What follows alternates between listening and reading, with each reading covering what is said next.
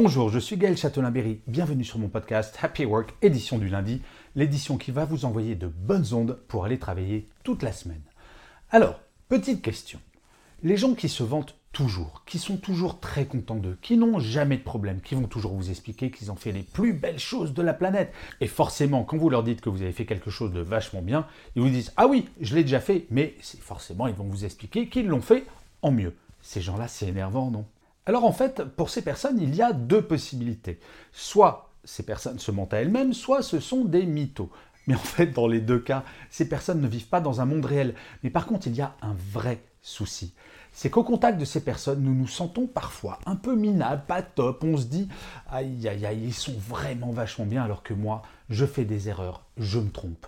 Et oui, ça atteint notre ego.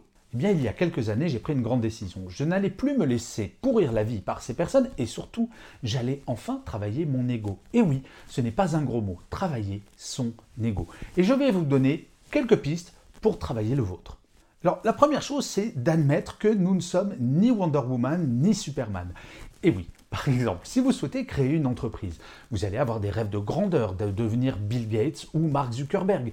Ok, pourquoi pas Mais si jamais vous vous lancez, que vous créez votre entreprise et que vous ne devenez ni Mark Zuckerberg ni Bill Gates, ce n'est pas grave, vous avez essayé. Il faut toujours regarder le verre à moitié plein et vous dire Ouais, j'ai raté, mais j'ai essayé et tellement personne n'essaye même pas. Peut-être que vous n'êtes pas Bill Gates et peut-être que le camarade de jeu dont je vous parlais en introduction, qui vous a dit que lui, forcément, il avait l'ambition d'être Bill Gates, bah, il n'est pas plus que vous. Et vous, vous avez essayé et ça fonctionne également dans la vie personnelle. Je vais vous donner un autre exemple. Chez moi, j'ai une grande famille et je fais la cuisine très souvent.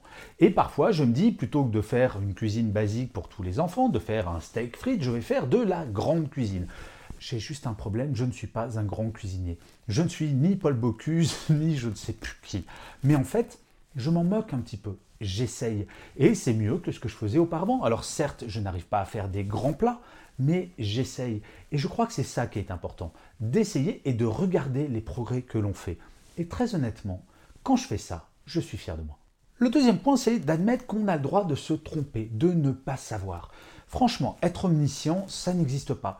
Oui, vous avez le droit de ne pas savoir. Et oui, non seulement vous avez le droit de vous tromper, mais vous devez vous tromper. C'est en se trompant que l'on apprend.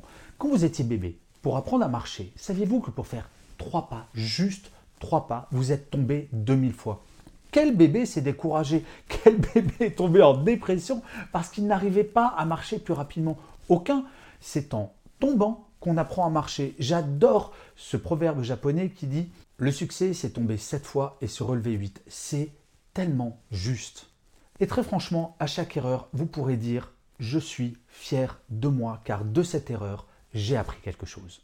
Le troisième point, c'est d'admettre que l'on vieillit. Et oui, depuis que j'ai 45 ans, donc euh, déjà il y a quelques années, je suis classé professionnellement dans la catégorie des seniors. Et il y a quand même une petite musique dans nos pays développés, soi-disant, quand on devient senior, c'est qu'on approche un petit peu de la tombe. Hein. ça sent le sapin professionnellement. Eh bien non, il faut regarder derrière et se dire, mais toute cette expérience, qu'est-ce que j'en fais? Qu'est-ce que je peux en faire? Quelles sont les aventures qui m'attendent? Au lieu de regarder sans arrêt dans le rétroviseur, il faut apprendre à regarder par le pare-brise. Oui, la vie professionnelle, c'est comme conduire une voiture, figurez-vous. Il faut regarder de temps en temps dans le rétroviseur, mais si vous voulez aller loin, il faut regarder devant. Et donc, plutôt que de se lamenter en se disant, oh là là, mais qu'est-ce que je suis vieux, il faut se réjouir en se disant, mais qu'est-ce que j'ai accumulé comme expérience et être fier de vous? Le dernier point, c'est parfois on peut se dire Ah là là, mais j'ai jamais réalisé tous mes rêves. Alors là, je vais vous raconter une anecdote qui m'est arrivée il y a quelques semaines. Un ami me disait Oh là là, je rêverais créer une entreprise. Et là, je lui dis Mais qu'est-ce qui t'empêche de le faire en fait? Et là, il commence à me dire Oui, mais tu sais, maintenant j'ai des enfants, j'ai un emprunt pour la maison, etc. etc. Je fais Mais est-ce que tu sais que dans notre pays, donc euh, j'habite en France, il est possible, en gardant son CDI, de commencer à tester une autre activité grâce au statut d'auto-entrepreneur. Et là, il me dit Ah, oui, ok, très bien, mais j'ai pas le temps. Et là, je lui fais gentiment remarquer qu'il passe à peu près une heure à deux heures par jour à jouer à la PlayStation, qu'il regarde tous les matchs de foot que le monde peut créer. Et quand il me dit qu'il n'a pas le temps, je lui fais remarquer que si c'est vraiment son rêve, c'est qu'il ne prend pas le temps. Et en fait, il y a deux pistes quand on se dit qu'on a un rêve. Soit on s'y confronte parce que c'est un vrai rêve et donc on trouve le temps pour le réaliser.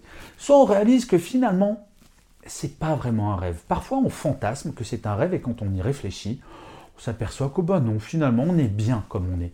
Et dans les deux cas, c'est très bien. En fait, ce qu'il faut, quand on pense avoir un rêve, c'est soit s'y confronter, soit admettre que ce n'est pas un rêve. Mais surtout, surtout, ne jamais avoir de regrets. Et une fois que vous aurez suivi une de ces deux pistes, je vous assure, vous serez fier de vous. Vous savez, travailler son ego, parfois, c'est mal perçu. On dit, oui, mais alors avoir de l'ego, c'est limite prétentieux. Non, c'est important de s'envoyer parfois des ondes positives. C'est important parfois, quand vous regardez dans le miroir, de dire, je suis quelqu'un de bien. Juste cette petite phrase, je suis quelqu'un de bien. Et vous verrez en suivant ces quatre étapes, ou même en n'en suivant qu'une seule, commencez par une.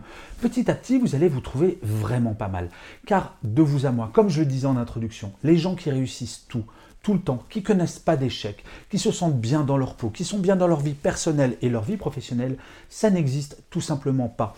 Oui, nous avons des vies parfois qui sont imparfaites, mais ce sont nos vies et il faut apprendre à les aimer, il faut apprendre à regarder le verre à moitié plein plutôt que le verre à moitié vide, comme en ce moment, comme on vit dans une période un tantinet anxiogène, nous pouvons avoir tendance à le faire. Et je finirai comme d'habitude cet épisode de Happy Work par une citation. Pour celui-ci, j'ai choisi une phrase de John B. Shearing qui disait Le bonheur réside en nous. Je vous remercie mille fois d'avoir écouté cet épisode de Happy Work ou de l'avoir regardé si vous êtes sur YouTube. Je vous dis rendez-vous au prochain et d'ici là, plus que jamais, prenez soin de vous.